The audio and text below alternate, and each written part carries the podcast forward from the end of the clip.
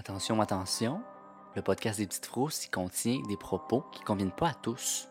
On va faire parfois des références à de la violence, des termes vulgaires et des sujets qui peuvent être perturbants pour certains. C'est à votre discrétion.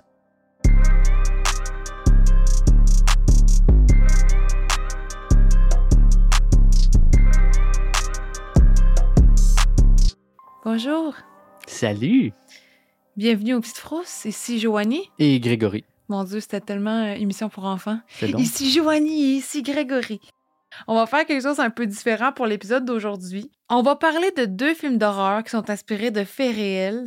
Deux films d'horreur que tout le monde connaît, j'ose croire. Un sûr et certain que tout le monde connaît. Puis un autre qui m'a traumatisé. Je vais faire. Ben, Greg va faire un synopsis de ces films-là. Ouais, moi, je vais expliquer, euh, dans le fond, les le film au complet, le synopsis des deux films. Ouais. C'est ma job. C'est ça. Puis qui de mieux pour faire ça que quelqu'un qui a fait un mois en cinéma Garneau? Un an? Un, un an. Un an. Un an Garneau. C'est ça. C'est ça. Puis moi qui n'ai aucune connaissance dans aucune des matières concernées. Donc on va faire deux films comme on a dit. Et par quel film on commence, Greg? The Shining, l'enfant lumière. C'est ça. Puis en deuxième, on va vous parler de Jeepers Creepers, qui est mort de peur au Québec. Ouais, Mort de peur. C'est la même chose en, en Europe. En tout cas, c'est lui le film qui m'a traumatisé. Mais on va commencer par The Shining. Alors, Greg, j'écoute ton synopsis. The Shining, l'enfant lumière. C'est Jack Torrance qui est joué par Jack Nicholson. C'est un écrivain, puis il est invité à une entrevue pour le poste de gardien de l'Overlook. C'est un grand euh, palace sla- slash hôtel euh, isolé dans les montagnes rocheuses du Colorado. C'est vide, puis c'est coupé du monde durant l'hiver. Tu peux Hmm. pas y accéder, c'est vraiment coupé. Le directeur de l'hôtel y avertit Jack que le gardien précédent, Charles Grady, a sombré dans une folie et a massacré sa femme et ses deux jeunes filles jumelles avec une hache avant de se suicider avec un fusil. Un fusil? C'est pas le plus inspirant, mettons. Mais t'as dit fusil? Ouais. Jack y accepte malgré tout le poste qui consiste à comme entretenir l'hôtel durant l'hiver. Puis il profitera de la solitude pour enfin écrire son foutu livre. Bon. Son fils, euh, Danny, a des visions sanglantes qui l'avertissent d'un danger. C'est euh, ça a moins bon présage. Ah, ça. Le jour de la fermeture, le directeur fait visiter l'hôtel et le labyrinthe d'à côté dehors. Euh, c'est comme un labyrinthe là, euh, de, de haies, là, en fait. Mhm. Mais là, les jumelles Grady apparaissent à Danny dans la salle de jeu. Avec leur petite robe bleue. avec leur petite robe bleue. Il communique également, Danny, le petit gars, il communique également avec le cuisinier Halloran par télépathie. Puis, euh, ben, le cuisinier euh, lui interdit d'approcher la chambre 237 qui, autrefois, a abrité les corps de la famille Grady. C'est comme une... la chambre maudite, mettons. Donc, Halloran explique à Danny qu'ils sont tous les deux doués d'un don de télévoyance, de, Télévoyant. un don de voyance télépathique. C'est le télévoyant, ce genre d'affaire qu'il y avait bon, sur. TQS après minuit. Ouais, c'est bon, ça. ouais. Puis, dans le fond, ce don de voyance-là, il s'appelle le Shining, d'où le nom du, du film. Donc, l'hôtel, il se vide, puis les trois protagonistes, là, ils se retrouvent seuls. Donc, Jack, il est inspiré, il commence à taper sur la machine, parce qu'à l'époque, c'est une machine à, à écrire. C'était pas le, le MacBook Pro, là. Non, non, non. Donc, les lignes téléphoniques, ils sont coupées par la tempête de neige un mois à peu près là, à- après leur arrivée. Donc, Wendy, la femme, elle peut pas communiquer avec personne à l'extérieur que par la radio. Donc, Danny parcourt les couloirs de l'hôtel sur son petit tricycle, puis il fait une halte devant la porte de la chambre 237. Il essaye d'y entrer, mais, of course, la porte est barrée. Dans les couloirs de l'hôtel, il rencontre les jumelles qui l'invitent à jouer avec elles à jamais. La vision des jumelles massacrées terrifie le garçon, tandis que Jack donne ses premiers signes de dérangement mental. Oh! Il s'en commence à venir pas bien. Alors que Danny joue avec les petites voitures dans le corridor, une balle roule à ses pieds. Le couloir, il est pourtant vide. À quelques mètres, il y a la porte de la chambre 237 et elle est entr'ouverte. Danny, il rentre. Pendant ce temps-là, Jack, le père, il est endormi dans son fauteuil. Il fait un cauchemar dans lequel il massacre toute sa famille. Ses cris alertent Wendy, qui accourt. Puis, pendant qu'elle tente de le calmer, il lui raconte son rêve. Danny apparaît dans l'embrasure de la porte. Wendy, sa mère, remarque que des traces de strangulation autour de son cou. Sorte de coup de qui? Du, du petit. OK, oh. Parce que le petit revient de la chambre 237. Ouais, ouais, ouais. Dans le fond, Wendy, elle accuse Jack et sort de la pièce avec son fils, paniqué. Parce qu'il y a eu une petite histoire, là, il y a longtemps, que euh, le père avait comme maltraité euh, Danny. Ah, Fait que c'est pour ça que c'est comme un petit peu tabou dans la famille. OK. Furieux, Jack il se promène dans les couloirs. Puis il entre dans une grande salle de bal, la Gold Room. Puis il s'arrête devant le bar vide dont le miroir reflète son image. Il ferme les yeux, puis il rouvre. Les étagères du bar sont maintenant couvertes de bouteilles et un barman lui fait face. Jack il semble le connaître parce qu'il l'appelle par son prénom, Lloyd. Un peu bizarre. En dégustant un bourbon, il avoue à Lloyd qu'il a déjà démis l'épaule, qu'il a déjà défait l'épaule à Danny trois ans auparavant. Défaite l'épaule? Ouais, c'est comme s'il avait comme brisé l'épaule. Il a comme dé- dé- déboîté l'épaule. Hi. Il y, a, il y a trois ans. Mais il affirme que c'est un accident, tu sais que bon. Euh, puis il affirme aussi qu'il n'a plus jamais touché à son fils. La scène est interrompue par l'arrivée de Wendy. Elle lui annonce qu'une femme a agressé Danny dans la chambre 237. Jack y s'y rend à de pas ferme. Dans la salle de bain, il découvre une jeune femme qui tout nue dans la baignoire. Puis la femme, l'invite à l'approcher. Pendant qu'ils s'embrassent, oh mon Dieu, vite de même? oh, ouais, vite de même, direct, il a pas mon niaisé. Dieu. Pendant qu'ils s'embrassent, la jeune femme devient un cadavre en décomposition. T'es. Il le regarde comme par le miroir en arrière, puis il voit son dos tout dégueu. Arc! Jack, il prend la fuite, puis à son retour, il dit à Wendy qu'il n'a rien trouvé dans la chambre, puis il se dispute. Ben Hein? oui. Un vrai coquin, ce Jack-là. À des centaines de kilomètres de l'hôtel, Halloran, le cuisinier, il a une vision. Lui aussi? Ouais, ben oui, parce que lui aussi, il a le Shining, il a le pouvoir Ah, comme. Danny. Excuse-moi. Donc là, il a une vision, puis il tente d'appeler à l'hôtel sans résultat. Il est inquiet, puis il prend l'avion. Jack, il retourne dans la Gold Room, euh, l'espèce de salle de bal, là, où y a le bar et tout ça. Mais là, la salle est remplie d'invités en tenue de soirée dans les années à peu près 1920-1930. Hmm. Il bouscule par accident un serveur qui lui dit être M. Grady. Il lui recommande d'être vigilant car son fils s'évertue à faire venir quelqu'un de l'extérieur. Grady, c'est le- lui qui a tué toute sa famille dans la chambre 237. C'est ça, exactement. Dans le fond, Jack, c'est comme une, Une parallèle. une- un, un- ouais, un monde parallèle de cette famille-là, dans le fond. plus Ouais, c'est comme, comme aller dans le passé. Parce que ça se passe à peu près dans les années 70. Donc, Grady, il conseille à Jack de mieux contenir sa famille, voire de la corriger comme lui-même le fait avec sa propre famille. Peut-être, tu sais, il- c'est ça. Mauvais conseil. Fait que là, Jack, il se laisse manipuler, puis il sabote la radio et la charrue, qui est comme euh, le, le véhicule d'hiver, là. Puis ça, c'était le seul véhicule qui permettait de partir de l'hôtel, à cause que la tempête a fait que les routes sont, sais, tu peux pas y aller. Inaccessible. sont inaccessibles, ouais, Mhm. c'est vraiment isolé. Tout bascule lorsque Wendy découvre les pages du roman de son mari. Oh! Parce que, tu sais, il travaillait un peu Ben pendant ce temps-là. Ils sont entièrement remplis de la phrase All work and no play makes Jack a dull boy. Ça veut dire, en fait, trop de travail et pas de plaisir font de Jack un enfant plate. Fait que c'est écrit ligne après ligne après ligne après ligne, c'est que ça pour des pages et des pages et des pages. C'est creep. Un peu fou, un peu fou. Donc là, Jack, il tombe dans une psychose meurtrière. Là, il snap. Il tente une première fois de tuer Wendy, qui l'assomme avec une batte de baseball, puis elle l'enferme dans la chambre froide de l'hôtel, qui est comme un, un genre de frigidaire euh, garde-manger. Ouais, ouais. Mais Jack, il est libéré du garde-manger par Grady. Mais oui, Grady, oui, oui. il, il est mort, il s'est tiré, avec- il s'est tiré avec le fusil. Donc, il est libéré du garde-manger par Grady après une conversation dans laquelle il confirme sa volonté de tuer sa femme et son fils. La confrontation finale entre Jack et Wendy se produit. Tu sais, c'est la, la- la fameuse scène là, euh, avec la hache dans la porte de la salle de bain. oui, qu'il y a beaucoup de mimes exact. de cette scène. Donc, le mari fou, il poursuit sa femme en boitant après, euh, après une chute. Armé d'une hache dont il se sert pour fracasser les portes des pièces dans lesquelles se réfugient Danny et Wendy. Here's Johnny! Très inquiet à cause des visions euh, et de ses contacts télépathiques avec Danny, qui répète et écrit partout Red Room. À l'envers, Red Room, ça, l'é- ça- ça- c'est murder. en fait. Quand j'ai réalisé ça, j'étais abasourdie. Ouais. Aloran arrive en charrue à l'hôtel Overlook. Fait qu'il était capable de, de l'extérieur d'avoir un, un véhicule d'hiver pour se rendre. Mais Jack, embusqué, se garoche sur lui et le tue d'un coup de hache. C'est plate. On Ouais. l'aimait bien. Donc Wendy a profite de l'arrivée d'Aloran pour s'échapper dans l'hôtel. Wendy profite de l'arrivée de Aloran pour s'échapper dans l'hôtel. En entendant ces cris, Danny hurle à son tour et sort de sa cachette. Jack le poursuit en dehors de l'hôtel.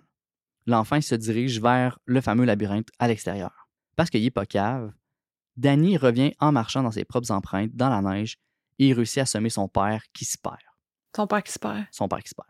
Jack meurt gelé, prisonniers dans le labyrinthe de l'hôtel Overlook, tandis que Wendy et Danny s'enfuient dans la charrue, le véhicule d'hiver, de Halloran. Une dernière scène elle montre une vieille photographie accrochée sur le mur d'hôtel. On y voit Jack en tenue de soirée au milieu des invités. Ce qui est écrit sur la photo, c'est Overlook Hotel, le 4 juillet, le bal, 1921. Ah, c'est fucké, ça. Voilà, C'est une très bonne fin. vraiment. Personnellement, je me souviens pas d'avoir écouté le film. Mais c'est pas vrai. Je me souviens d'avoir écouté le film, mais je me souviens pas tant du film. Je me souviens des moments marquants. Je me rappelle de quand il cligne les yeux, puis là, le bord devient comme illuminé, puis là, il y a plein de bouteilles. Ouais. Puis euh, je me rappelle euh, dans le labyrinthe, je me rappelle que la vue de lui gelé m'avait tellement fait peur. Ouais. Ça m'avait vraiment marqué. Puis j'étais jeune quand même quand je l'ai vu, mais je ne l'ai jamais réécouté. Non, c'est un excellent film. euh, Kubrick, le réalisateur, il a fait un, un chef-d'œuvre avec ça. Là. Ouais, mais je vais en parler un peu de ça parce qu'à la base, le film est inspiré d'un livre écrit par Stephen King. Mhm. Stephen King était très peu satisfait de ce que Stanley Kubrick a fait, au point où Stephen King a demandé d'être complètement disassocié de ce film-là. Il a demandé que son nom ne soit pas dans les crédits. Euh, pour plusieurs raisons. Il y a des différences dans le film, comme par exemple, dans le livre, c'est la chambre 217, dans le film, c'est 237. Dans le livre, l'hôtel explose, dans le film, Jack meurt congelé. Euh, dans le livre, c'est pas un labyrinthe en haie, c'est genre des espèces de statues d'animaux, si je me trompe pas OK. des petits détails comme ça, mais il y a d'autres choses que je sais qui ont vraiment dérangé Stephen King. Puis, euh, c'est surtout que le message que Stephen King essaie de faire passer par rapport à ce livre-là, il y a comme un parallèle avec sa vie, comment euh, lui agissait avec son fils, surtout avec l'alcoolisme que Stephen Mhm. King que souffrait à ce moment-là, puis il trouvait que c'était complètement effacé du film. Il y a aussi le fait que Stanley Kubrick a été vraiment, vraiment méchant avec l'actrice qui joue Wendy, que je me souviens pas de son nom. Euh, mot, t'as dit, j'aurais dû me le noter. Mais il a vraiment été méchant avec. Je pense que la scène du cri là, dans la salle de bain, il a fait refaire 100 fois dans la même journée. Il était. Ouais, un- le réalisateur était, était rough sur, euh, Ouais. sur le plateau. Ouais, puis surtout envers elle, de ce que j'ai cru comprendre. Fait que c'est pour ça que Stéphanie qui a fait OK, tu veux faire euh, ce que tu veux faire avec mon œuvre, ben bye. Mais là, parlons de l'inspiration. Quel fait réel a pu arriver pour inspirer le film The Shining ou L'Enfant en Lumière? Je sais vraiment pas. C'est parfait alors. En 1974, Stephen King et sa femme Tabitha ont passé une nuit à l'hôtel Stanley au Colorado, aux États-Unis. L'hôtel a été construit en 1907 et est encore ouvert aujourd'hui. Cet hôtel offre une vue panoramique sur les montagnes rocheuses. Donc déjà là, on voit Mhm. l'inspiration de l'emplacement, l'hôtel, les montagnes rocheuses, etc. Quand le couple est arrivé sur place, ils ont appris qu'ils allaient être les seuls à passer la nuit là-bas parce que le personnel s'apprêtait à fermer l'hôtel pour la saison. Les Kings passeraient la nuit dans la suite 217, Mhm. qui dans le film, c'est 237, comme j'ai dit tantôt. En soirée, Stephen King et sa femme Tabitha sont allés au restaurant de l'hôtel Stanley. Leur repas leur a été servi dans une salle à manger vide, accompagnée d'une musique orchestrale qui résonnait jusque dans les couloirs. C'est une ambiance. euh. Ouais, ouais. Cette nuit-là, Stephen King a fait un cauchemar. Un cauchemar qui, au final, s'est avéré très lucratif. Dans son rêve, il a vu son fils de trois ans courir dans les corridors de l'hôtel Stanley. Son fils regardait par-dessus son épaule en courant, les yeux écarquillés, il criait. Il était poursuivi par une lance d'incendie. C'est genre le gros tuyau, là. Ouais, ouais. Stephen King a dit Je me suis réveillé terrorisé, transpirant de partout, à moins d'un pouce de tomber du lit. Je me suis levé, j'ai allumé une cigarette, assis sur une chaise en regardant les rocheuses par la fenêtre. Le temps que ma cigarette soit terminée, j'avais le squelette du livre fermement ancré dans mon esprit. Et voilà, Ah, c'est bien. c'est vraiment parti de ça. Tant qu'à parler de du Shining puis de l'hôtel Stanley, je vais vous parler un petit peu de l'hôtel Stanley parce que semblerait-il que l'hôtel soit véritablement hanté et même l'hôtel le plus hanté du Colorado.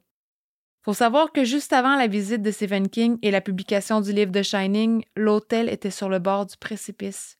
C'était une question de temps avant que ça soit la faillite. D'après le site de l'hôtel Stanley, il y aurait quatre chambres hantées. La suite 217, évidemment. Mhm. Il y aurait aussi la 401, 407 et 428. Je vais commencer par vous parler des supposés incidents de la chambre 217.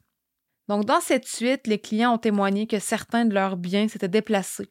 Ils n'étaient pas là où ils devraient être. Ils ont signalé aussi des lumières qui s'allumaient et qui s'éteignaient, des bagages déballés et l'apparition d'une femme de chambre en habit démodé. Jim Carrey est resté à l'hôtel lors du tournage du film La cloche et l'idiot. Oh, je savais Ouais. pas. Puis euh, La cloche et l'idiot qui est sorti en 1994. Il aurait dormi dans la chambre 217. La rumeur dit que Jim Carrey aurait tellement eu peur qu'il serait sorti de la chambre 217 quasiment tout nu au beau milieu de la nuit. D'autres membres de l'équipe de tournage auraient également été mal à l'aise dans la chambre 217. Les autres chambres que j'ai nommées au quatrième étage, 401, 407, 428, la seule chambre qui a des détails précis de ce qui se serait passé, c'est la 428. Il y aurait des gens qui auraient entendu des bruits de pas, des bébés qui se déplacent, des visiteurs ont témoigné avoir vu un cowboy. un petit cowboy. un petit cowboy aux allures sympathiques qui apparaît au coin du lit. Sinon, pour le reste de l'étage, on raconte entendre des enfants courir et jouer. Les portes de placard ont tendance à s'ouvrir par elles-mêmes. Ouf. Ça, là, c'est inacceptable. c'est non. J'ai voulu regarder les tarifs de l'une de leurs supposées chambres hantées. Puis j'ai pas pu savoir parce qu'elles sont toutes louées jusqu'à la fin août 2023. Ouais, c'est super touristique dans le fond. Là. Ben c'est ça, c'est pour ça que je disais au tout début, avant la publication du livre, cet hôtel-là, il allait fermer. Puis là, cet hôtel-là, il s'est fait revivre par supposément une hantise. Fait que oui, ils ont profité de ça, là. Ben oui. Clairement. Est-ce que pour autant, il n'y a rien qui se passe? Peut-être pas, là. En tout cas, je vais parler un peu plus de l'hôtel parce que là, j'étais curieuse de voir s'il y avait des gens sur TripAdvisor qui laissaient des commentaires par Ouais. rapport à ça, tu sais, avoir des témoignages. Il y a personne qui laissait vraiment des commentaires, qui leur est arrivé quelque chose. Il disait que l'ambiance était spooky, que ça faisait peur un peu, Mhm. que c'était beau. C'était grandiose. Puis, tu sais, c'était- super grand. Puis, tu sais, ça reste que c'est super. C'est glauque parce que c'est pratiquement inhabité. euh, C'est c'est vieillot, mais à la base, c'est super beau, c'est grand et tout ça. Là. Ouais, mais maintenant, c'est plus inhabité, là. Maintenant, l'hôtel est toujours Oui, plein, oui, là. ça. Fait que c'est plus... T'auras plus cette ambiance-là. Ton imagination va, puis c'est sûr que tu vas te créer une ambiance toi-même épeurante. Mais les commentaires qui reviennent le plus, ce sont des très mauvais commentaires par rapport à l'hôtel. Problème de chauffage, téléphone qui fonctionne pas, c'est sale, très bruyant, même la nuit à cause qu'il y a des visites nocturnes. Ouais. Dans le genre euh, visite hantée dans le Vieux-Québec, ou peu partout dans le monde, ils font ça, là, à des places touristiques, ben c'est ça, ils font des visites la nuit avec un groupe de personnes, puis ça réveille les gens de l'hôtel qui dorment là. Ils sont là pour Ils monétiser. sont là pour monétiser en tableau sale. J'ai vu plusieurs personnes qui ont écrit qu'une suite normale, là, non hantée, s'élève à 400 pièces US la nuit. Fait que ça revient à 500 pièces canadiens, à peu près. Un petit peu plus que 500 pièces canadiens. C'est Ouais. très cher pour aller dormir une nuit dans une chambre sale que ton téléphone marche pas, là. C'est sûr. J'ai vu des photos où t'as même pas le, le petit affaire pour mettre le papier de toilette, ton rouleau de papier de toilette. Il a été arraché du mur. Le porte-papier. Le porte-papier de toilette. Fait que t'as le beau petit rouleau sur le dessus de la toilette, qui le morceau en porcelaine est pas le bon. Fait que c'est trop grand. Fait que quand tu t'assois, tu te frappes dans le dos. Ridicule. Ok, C'est- ouais. Ils se sont créés une réputation à cause du livre et du film, puis ben, Ça a été probablement mal géré, Ouais. tout ça. Là. À la base, quand ça a été construit, c'était sûrement probablement très luxueux. Il y a une salle de bal, euh, il y a, tu sais, il y a les immenses cuisines. euh, ça devait être assez luxueux, mais là, ça a sûrement vraiment dépéri. Puis le monde s'en fout, puis il va juste euh, avoir des visites de, de gangs de jeunes qui viennent voir ça. Puis, tu sais, Ouais, c'est plus juste un hôtel. sais, pour du tourisme noir, là, en fait. C'est Ouais. plus ça. Là. Mais c'est ça, c'est pas juste un hôtel, c'est rendu une place touristique, c'est un attrait touristique. En 2015, un labyrinthe en haie a été construit devant l'hôtel Stanley, inspiré du film. Mhm. Comme là où euh, le personnage de Jack, Jack- Nicholson est décédé. Puis des visiteurs ont rapporté avoir ressenti un sentiment d'anxiété dans le labyrinthe. Mais je pense que n'importe quel labyrinthe, tu te sens anxieux, là, t'es dans un labyrinthe. Mais c'est ça que si tu vas là, puis tu penses au film, t'es fan du film, décides de choisir cet hôtel-là à cause de ça, c'est sûr que ton imagination va rouler. Ben oui, puis tu sais, tu te mets dans ta tête que, OK, je m'en vais là. Tu pars déjà avec une idée préconçue. Tu sais, Ouais. je sais pas, tu, tu te fais un mindset. que, Ouais, puis tu crées des liens. mhm. Fait que c'est pas mal ça que j'ai trouvé pour les événements particuliers qui se seraient déroulés à l'hôtel Stanley, qui lui a inspiré Stephen King à écrire son livre et qui a éventuellement devenu un film à succès. En tout cas, c'est bien, bien, bien, bien, bien intéressant. Ouais, ouais, ouais. Oui, ici Grégory pour une petite pause publicitaire. Les petites frousses aimeraient prendre un instant pour vous parler de Spooks and Spanks, une compagnie gérée par une seule femme ici au Québec. Spooks and Spanks confectionne une variété de produits pour le visage, les cheveux, le bain ou la douche. Ça sent bon, puis c'est beau dans les yeux. Ta visite va te complimenter, c'est pas mal sûr. Les produits sont véganes, faits avec des ingrédients provenant de la nature et c'est sans cruauté animale. C'est une entreprise qui est consciencieuse pour les humains, les animaux puis la planète. Spooks and Spanks et les petites frousses vous offrent 15% de rabais sur votre panier en utilisant le code Petite Frousse. Le prochain réapprovisionnement aura lieu le 29 avril 2022 à 15h, l'heure de l'Est. Dépêche-toi, parce que ça part vite. Allez voir Spooks and Spanks sur Instagram. C'est un coup de cœur assez garanti. Visitez le site web spooksandspanks.com pour commander et économiser 15% avec le code promo Petite Frousse. C'est valide pour une durée limitée. La livraison, elle se fait à l'international. Oh, ouais, ouais. Veux-tu qu'on enchaîne directement pour euh, Mort de peur, Jeepers Creepers? Oui, j'aimerais juste dire que ce film m'a vraiment fait peur quand j'étais jeune. Moi, j'avais été voir, parce que là, il y, en a, il y en a deux Il y en a Il y en trois. a trois. Moi, je me, je me souviens d'avoir été au cinéma voir le 2. Dans l'autobus. Ouais, celui dans l'autobus. Et ça, j'avais fait un petit pipi. Là. Ouais. Au cinéma, c'est quelque chose. Ouais. Tu sais, j'avais. C'est sur 100 quelle année? En 2002? Début 2000, très début 2000. Ouais, c'est ça. Tu sais, j'avais à peine 10 ans. là, même pas. Ouais. Moi, j'ai vu le premier. Je faisais dans- semblant de dormir sur le sofa pendant que mes parents l'écoutaient. Puis là, t'es comme, ah, on s'en fout, tu sais, on, va le- on l'écoute. La petite adore sur le sofa. Je ne dormais pas. J'ouvrais mon œil de temps en temps. Et ce que je voyais me faisait tellement peur. Et je me rappelle. En tout cas, on va expliquer le film, ça va être plus clair, là. Ouais. Mais ce film-là m'a fait incroyablement peur. Puis j'ai seulement été capable de le réécouter avec toi il y a quatre ans. Ouais.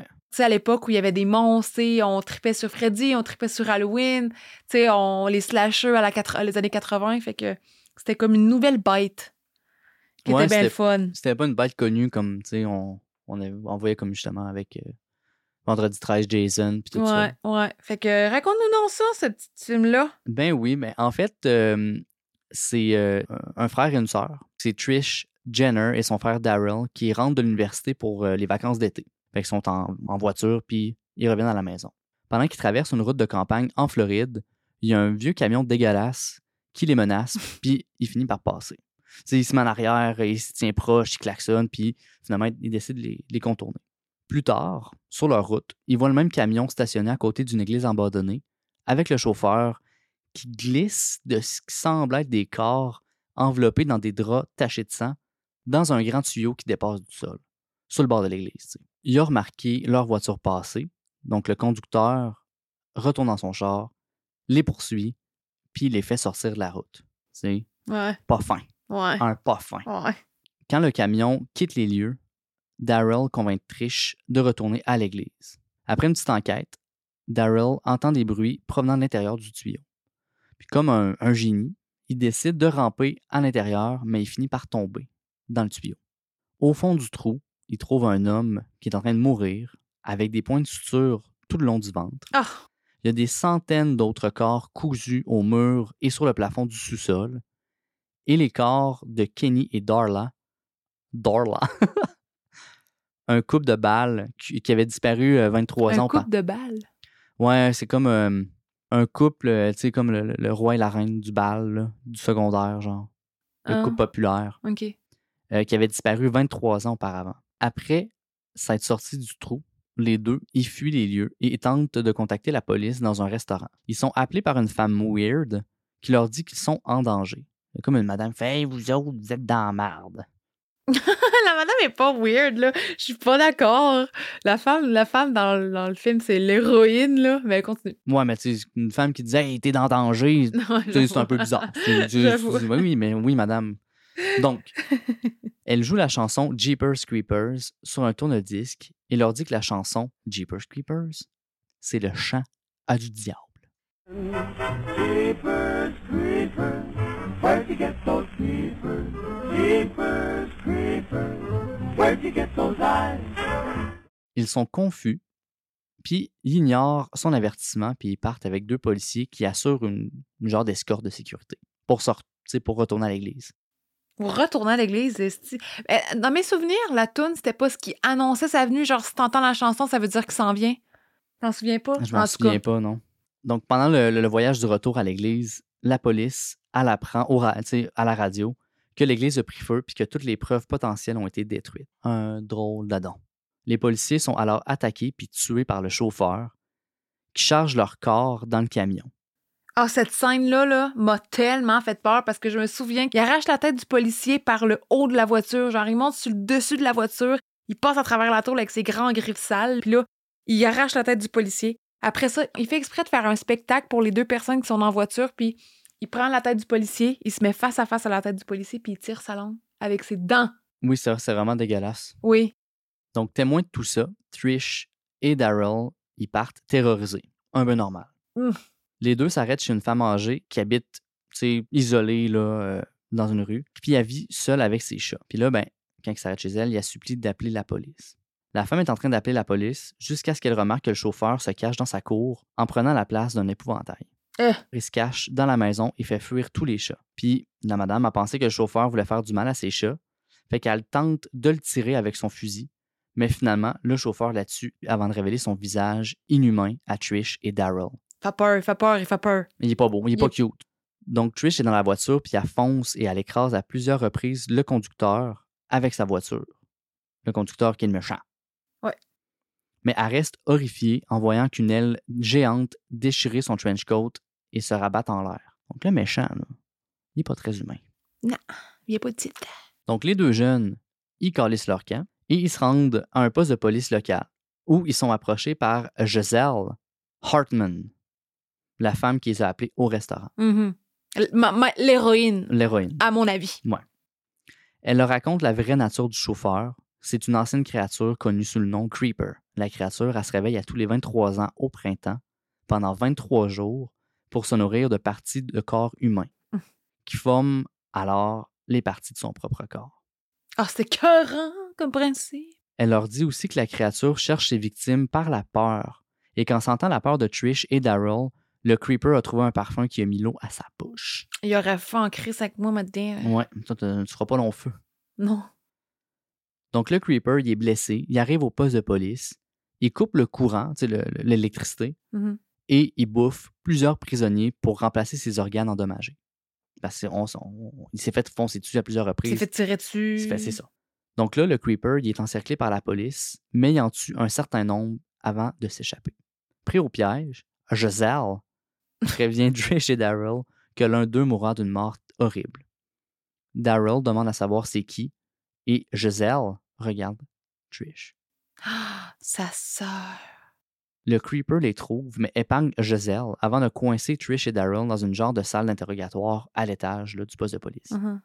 Après les avoir reniflés, humés et goûtés, le Creeper jette Trish de côté et choisit Daryl. Trish offre sa vie pour celle de son frère, si au début, le Creeper semblait obéir aux obligations de Trish. Il finit par s'échapper par une fenêtre et s'envole avec Daryl. Le lendemain, Trish est récupérée par ses parents et Giselle rentre chez elle avec regret. Dans une usine abandonnée, il est révélé que le Creeper a enlevé l'arrière de la tête de Daryl et lui a pris ses yeux. Le Creeper voulait les yeux de Daryl parce que la peur qu'il a ressentie quand il a vu les corps dans le sous-sol de l'église a fait de lui une proie de choix pour le Creeper. Dans une scène de- du fin de générique, le Creeper conduit son camion sous le soleil couchant à la recherche de nouvelles proies. En voyant la caméra, il appuie sur le klaxon avant de lancer un sourire maléfique. Et la fin. Qu'est-ce que tu penses qui aurait bien pu inspirer ce film-là?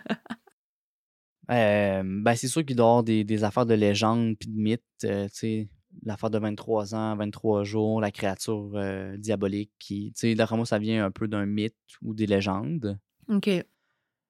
Sinon, euh, ça doit être peut-être un cannibale, je sais pas. J'ai aucune idée. Je savais même pas que c'était inspiré d'un truc réel. Fait que j'ai vraiment hâte euh, que tu m'en parles. Le réalisateur et le scénariste du film, Victor Salva, il a jamais admis qu'il y avait un lien entre le film et l'événement qui s'est passé dans la vraie vie en 1990. C'est pas un mythe, c'est pas une légende, c'est pas du folklore, c'est vraiment quelque chose qui est arrivé. Fait que jamais admis, mais c'est évident. Là. Tu peux pas voir ces deux choses l'un à côté de l'autre et pas voir un lien. C'est surtout l'introduction du film, la première scène du film qui a été inspirée par exactement la même chose. Mais avant, je dois donner un peu de background sur ce qui s'est passé. Marilyn Depu, 48 ans, et Denis Depu, 46 ans, étaient mariés depuis 18 ans. Ils avaient trois enfants et ils habitaient à Coldwater, au Michigan. Les Depu semblaient vivre une vie simple, mais la réalité, c'est que le couple allait très mal. Il y avait énormément de tensions. Les enfants ont dit que leurs parents ne se parlaient même pas. Genre, ils étaient même pas au point de se chicaner, ils se parlaient juste pas. OK. Denis était violent puis il s'isolait du reste de sa famille. Il accusait sa femme, Marilyn, d'éloigner ses enfants de lui. En 1989, Marilyn a demandé le divorce. Elle a dit à son avocat, Richard Colbeck, que Denis essayait de la dominer, de la contrôler et qu'il prenait des décisions à sa place. Marilyn voulait être plus elle-même. Marilyn a gardé la maison et a obtenu la garde principale de ses enfants. Denis avait le droit aux visites aux deux semaines. Aussitôt que le divorce fut officiel, Marilyn a changé les serrures. Les enfants étaient souvent réticents à l'idée de passer du temps avec leur père. Il y avait Mhm. clairement un, un écart ou comment je pourrais dire, il y avait clairement quelque chose qui distançait les avait un enfants. détachement psychologique, émotionnel, tout le kit. là, Ouais, c'est ça. quand tu vois ton père euh, tu sais, abuser ta mère, c'est sûr qu'à un moment donné, t'as pas vraiment envie d'être seul avec. C'est pas ton préf. C'est pas ton préf. En tout cas, j'ose imaginer. Le 15 avril 1990, c'était un dimanche de Pâques. Denis venait chercher les enfants et ça leur tentait pas trop d'aller passer la journée avec leur père, comme je disais tantôt. Mhm. Ça, ça a mis Denis en tabarnak. Lui et Marilyn se sont mis à chicaner. Denis s'est mis à pousser son ex-femme, puis à la frapper, puis à la pousser en bas des escaliers du sous-sol. Une fois en bas des marches, Denis a continué de frapper Marilyn. Les enfants le suppliaient d'arrêter. La fille aînée du couple Depuis a couru chez un voisin pour contacter la police. Pendant ce temps-là, Denis Depuis a remonté Marilyn du bas des marches en la mettant sur son épaule. Je sais pas trop. Ouais, ouais. Il a mis Poche de patate. comme une poche de patate. C'est juste pour l'image, vous comprenez? À ce moment-là, Marilyn était sévèrement mochée.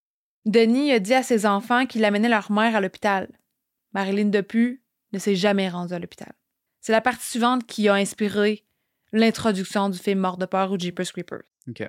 Un jeune couple, Marie et Ray Thornton, dans le film, c'est frères et sœurs, mais dans la vraie vie, c'était un couple. Ils roulaient en voiture sur une route déserte de Coldwater, au Michigan. La route se nomme Snow Prairie Road. Puis j'ai regardé, puis c'est vrai qu'il rien. Marie et Ray faisaient un petit road trip pour le plaisir. Ils faisaient souvent ça, ils aimaient ça se promener en char, Mhm. puis la musique, tu sais. Je veux dire, C'est les, de- années, c'est les années 90. tu sais, euh, Il n'y a pas TikTok. Une petite sortie de coupe. Sortie de coupe. Tout à coup, ils ont aperçu une camionnette arriver à toute vitesse derrière eux. C'était une Chevrolet verte 1984. Une grosse vanne. C'était Denis Depu. Le Chevrolet collait les Turtons dans le cul. Puis finalement, il les a dépassés. Marie et Ray jouaient souvent un jeu sur la route où ils prenaient les chiffres et les lettres d'une plaque d'immatriculation, puis ils faisaient une forme de. Ils essayaient de former une phrase avec ça. Ouais, OK. Puis ça les faisait rire. On, on fait tout un peu ça. On fait tout un peu ça. Des fois, on regarde une plaque et on fait des liaisons dans nos têtes. La plaque d'immatriculation de la camionnette, qui était désormais devant leur voiture parce qu'elle les avait dépassés, avait les lettres G et Z. Donc, Marie a fait le, le jeu de mots. Jeez, il est vraiment pressé. Jeez étant une expression anglophone qui, selon le Urban Dictionary, signifie une exaspération ou un agacement mineur et serait un dérivé de Jesus Christ. Mhm. Dans le film, il arrive la même chose. La voiture du monstre les dépasse. Et là, il y a une plaque. Et la plaque épelle B espace E-A-T-N espace U. Be eating you, qui veut dire je te mange. Oh, Ouais, puis tu peux même l'acheter sur Amazon, là, cette plaque-là. nice. J'imagine mal une bébite des, des temps anciens. euh. Troller le monde avec des plaques personnalisables. Ouais, c'est ça. Mais bon, Ouais. c'est une petite touche, je fais. Moi, la plus belle plaque, personnellement, que j'ai vue sur la route, parenthèse, une plaque écrit barbecue. Oui, oui, juste barbecue, BBQ. Puis quand on avait voulu aller chercher notre voiture, toi et moi, on avait demandé s'il n'y avait pas une plaque avec barbecue dessus. Puis la fille était vraiment pas dans de nous endurer, demander des plaques barbecue. Non, il y a des bonnes plaques euh, maintenant euh, au Québec depuis qu'on peut les personnaliser. Ah, je n'ai pas vu des bonnes, moi. J'ai vu ouais, Ah, j'ai vu, ouais. c'est hot. J'ai vu des noms de famille. J'ai vu des plaques écrites Mustang sur un char Mustang. Mais... Imagines-tu, t'as une petite corvette, tu mets une plaque Mustang, en tout cas. Excusez. Non, pff.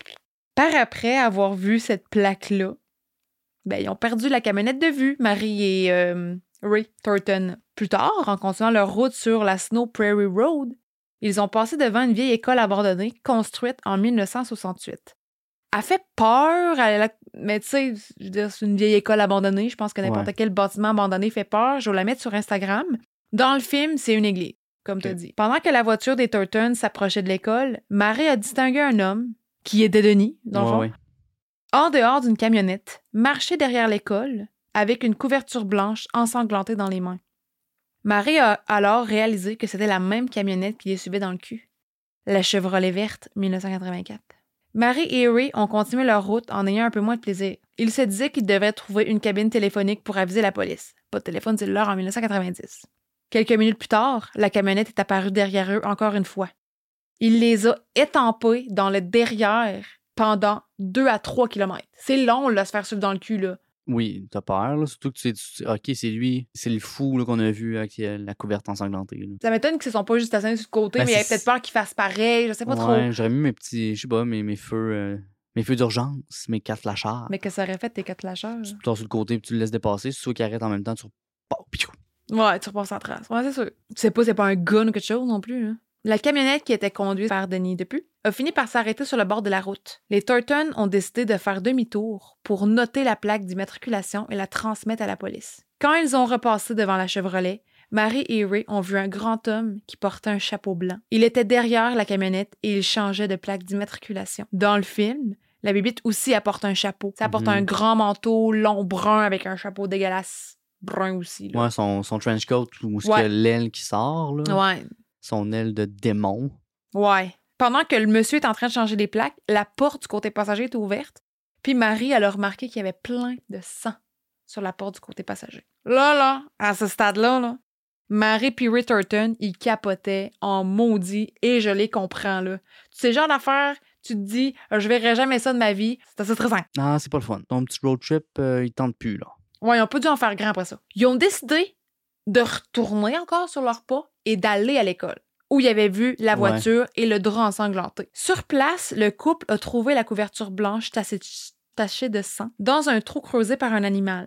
Là, ils se sont dit, OK, faut vraiment aller voir la police. Là, il n'y avait pas le numéro de plaque comme ils voulaient noter parce que quand ils ont voulu retourner de bord pour voir le numéro de plaque, ben, il le monsieur. Denis Depu, l'avait changé. Mais heureusement, à cause de son petit jeu de route, Marie, elle se rappelait de deux lettres de la plaque d'immatriculation. Jeez. G et Z. Malheureusement, c'est pas ça qui a aidé à trouver Denis Depu. Les ressemblances avec le film sont assez évidentes. Puis le fait aussi que le meurtre de Marilyn est arrivé au printemps, à Pâques, la bibite, elle arrive à tous les 23 ans au printemps. Il y a clairement un lien. La scène d'introduction du premier mort de peur, puis la partie dans la voiture où Marie et Ray Turton ont été suivis de très près Ouais. par la camionnette, c'est identique. Jusqu'à la plaque, jusqu'à euh, l'école, mais dans le fond, c'est euh, une église. Il y a vraiment énormément de similarités. Il y a aussi le fait que Denis Depu, il n'y avait pas un beau visage, Denis Depu. Mais ce qui fait vraiment peur, c'est ses yeux. C'est pas nécessairement le regard, mais Denis Depu avait du blanc en dessous de ses pupilles. Tu sais, des gens qui ont ça. Mais lui, on voit vraiment le blanc en dessous. Je vais mettre une photo sur Instagram, vous allez mieux comprendre. là. Clairement, il y a une inspiration, même si le directeur l'a pas admis. Mais l'histoire de Marilyn et Denis Depu n'est pas terminée et je me permets de la continuer. Ce qui s'est passé par après euh, avec Denis Depu. Ben oui. Les autorités se sont tout de suite rendues dans la cour d'école abandonnée après l'appel des Thornton. Les policiers ont trouvé des traces de pneus identiques à la camionnette de Denis. Il y avait des morts de sang.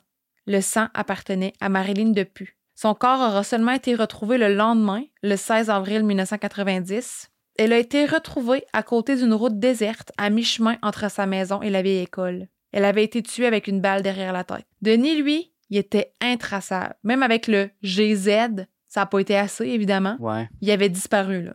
Quelques jours seulement après le meurtre de Marilyn, Denis s'est mis à écrire plein de lettres bizarres à ses proches et à ses amis. Ses propos étaient complètement décousus. Denis essayait de justifier la mort de son ex-femme, puis il mettait le blâme sur tout le monde, n'importe qui, mais sauf lui. Au total, il y a eu 17 lettres, puis elles ont été envoyées de plusieurs endroits. Genre une à partir de Virginie, une à partir de Oklahoma, une à partir de Iowa. Iowa. C'est un peu partout, puis c'est pas des endroits qui sont collés un à côté de l'autre. Donc, il était clairement sur la route en déplacement, En cavale. en cavale. Dans une des lettres, Denis a écrit, et je cite, Marilyn a eu de nombreuses occasions de me traiter équitablement pendant le divorce, mais elle a choisi de me piéger, de me mentir. Quand vous avez perdu votre femme, vos enfants et votre maison, il ne vous reste plus grand-chose. J'étais trop vieux pour recommencer. Donc, essaie de justifier, clairement. Ben oui, c'est clair. là. Denis a ensuite accusé les amis de Marilyn d'être responsables de sa mort. Genre que c'est de leur faute. Trois mois après le meurtre, Denis a envoyé des copies d'une lettre de 13 pages à des amis et des proches. Ça disait des affaires du genre œil pour œil, dent pour dent, mensonge pour mensonge, vie pour vie. Je me rends compte que la vengeance m'appartient, dit le Seigneur, mais parfois le Seigneur est occupé à faire autre chose. Il y a peut-être une note, là. Non, il, il était clairement plus bien. Là. C'est rendu à l'état que tu tues ta femme. C'est Oui, en quand tu fais des affaires de. J'écris des lettres à plein de monde. Non, c'est ça qui est plus bien. Là. En mars 1991, la série Unsolved Mysteries a fait un épisode sur le meurtre de Marilyn Depu. Saison 3, épisode 20, si jamais ça vous intéresse. Il est gratuit sur YouTube. Puis euh, sinon, sur Amazon Prime, euh, il les a toutes. C'est en anglais, par exemple. Euh, le mystère de l'épisode, c'était il est où Denis? Parce qu'il l'avait pas retrouvé, il s'est Ouais. enfui comme un champion. Dans l'épisode, l'histoire a été racontée, des photos de Denis ont été montrées. Puis le soir même où l'épisode a joué, la première fois aux États-Unis, le 20 mars 1991, il est arrivé quelque chose. Ce qui est arrivé, c'est que Denis il était rendu à Dallas, au Texas. Il s'était reconstruit une vie avec une nouvelle femme et Denis avait changé son nom pour Hank Queen. Très bon choix. C'est du sarcasme. OK. Sa nouvelle partenaire, qui elle demande de ne pas être nommée, dit être arrivée du travail et s'est fait accueillir par Denis, qu'elle connaissait sous le nom de Hank Queen. Il était super agité. Il était en train de faire ses valises. Il explique à sa douce qu'il fallait qu'il quitte immédiatement, que sa mère avait eu un pépin de santé puis il devait partir là, là. Il demande à sa copine de lui préparer de la nourriture pour la longue route. Denis quitte avec sa voiture, puis donne un petit bec à sa blonde. Tu sais, il fait attention à gérer sa route. À ce moment-là, elle ajoutait de rien, là. Mhm.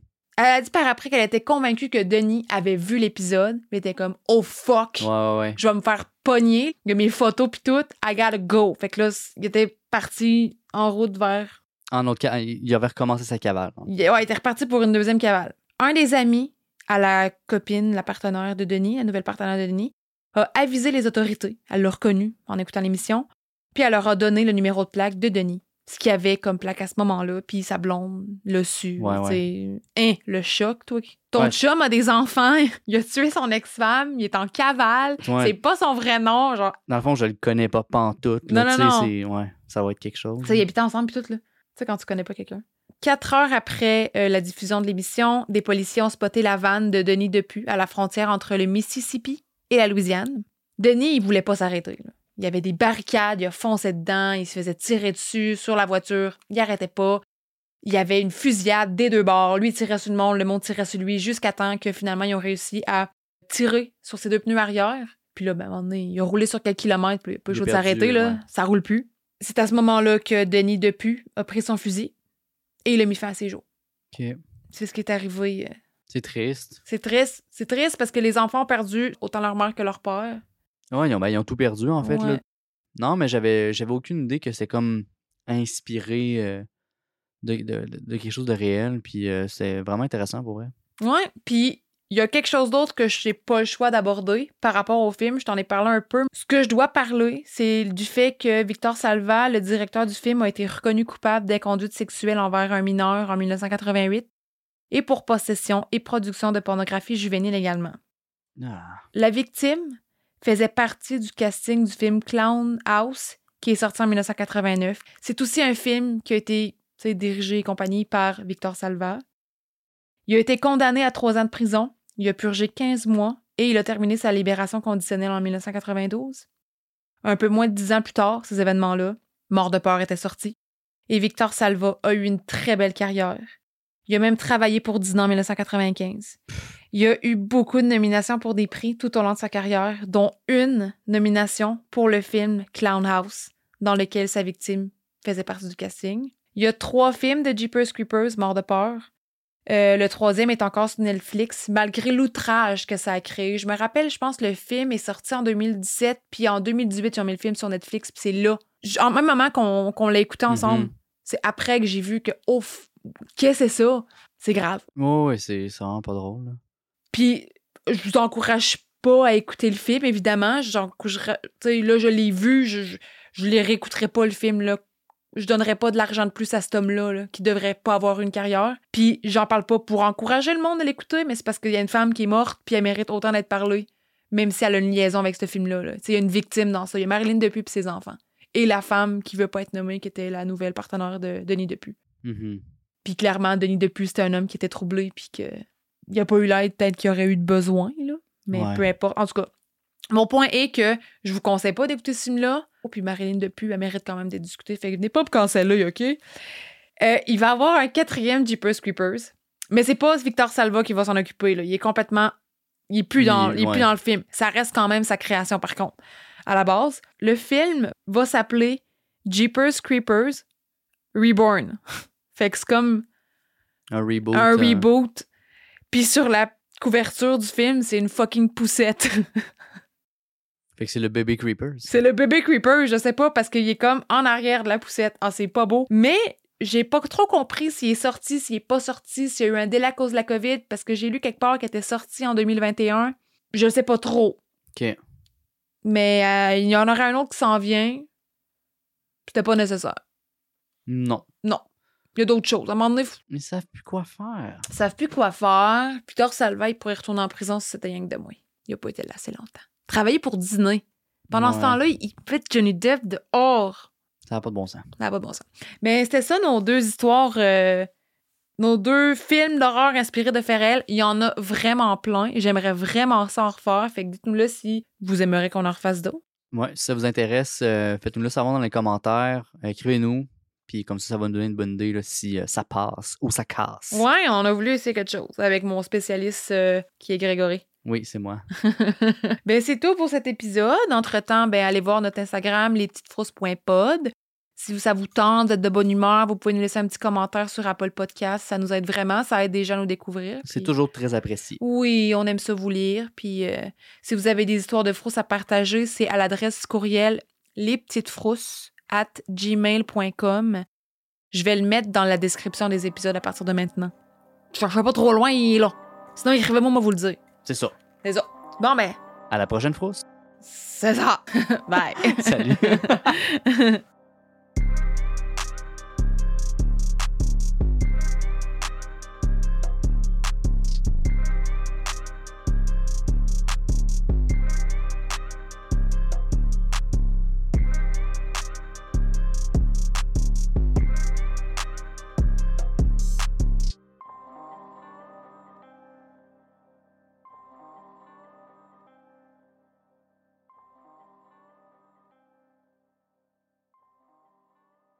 Sick of being upsold at gyms? My guy, you're currently a base member. For $90 more, I can upgrade you to our Shred membership. For $130 more, you'll be a Swole member. And for just $300 more, you'll reach Sweat Platinum. At Planet Fitness, you'll get energy without the upsell. Never pushy, always free fitness training and equipment for every workout. It's fitness that fits your budget. Join Planet Fitness for just $1 down and $10 a month. Cancel anytime. Deal ends Friday, May 10th. See Home Club for details.